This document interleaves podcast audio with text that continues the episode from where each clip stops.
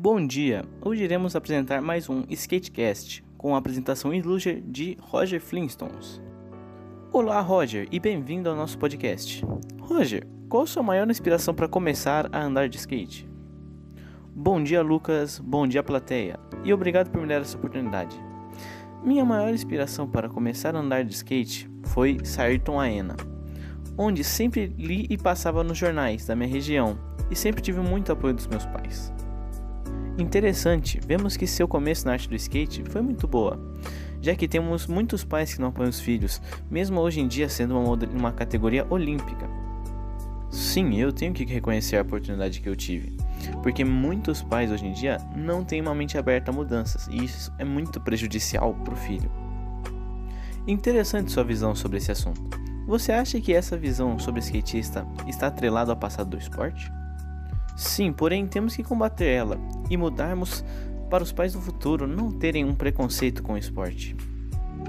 Massa, Roger, qual foram seus primeiros passos para começar no skate? Olha, Lucas, eu nunca fui muito com aquela ideia de que quem faz é quem nasceu com dom. Nunca tive uma pré-aptidão no skate. Comecei bem devagar, com 6, 7 anos. No começo é difícil, perdendo o equilíbrio para qualquer coisa. Porém, com o passar do tempo, prática, técnica e estudo, conseguimos melhorar e aperfeiçoar muito nossas falhas. Demorei seis meses para conseguir minha primeira manobra com skate. Meu pai sempre me levava para a pista quando éramos pequenos e sempre me presenteava com novos shapes, rodinhas ou trucks.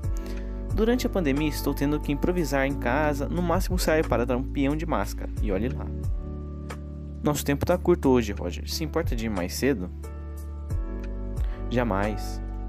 Roger, tem algum conselho para quem quer começar a andar de skate hoje em dia? Apreciar essa arte? Sim, Lucas. Para quem quer começar, por favor, não desista. É difícil ter equilíbrio, é difícil ter paciência, ter apoio, se machucar. Porém, é muito recompensador quando você faz aquela manobra bala, irada perto de seus amigos. Ou quando prova para si mesmo que você se superou, que conseguiu se tornar uma pessoa melhor no esporte e aprendeu que o skate não é só um esporte, é uma arte, é uma vida que você tem, um estilo de vida. Obrigado, Lucas, e até outro dia.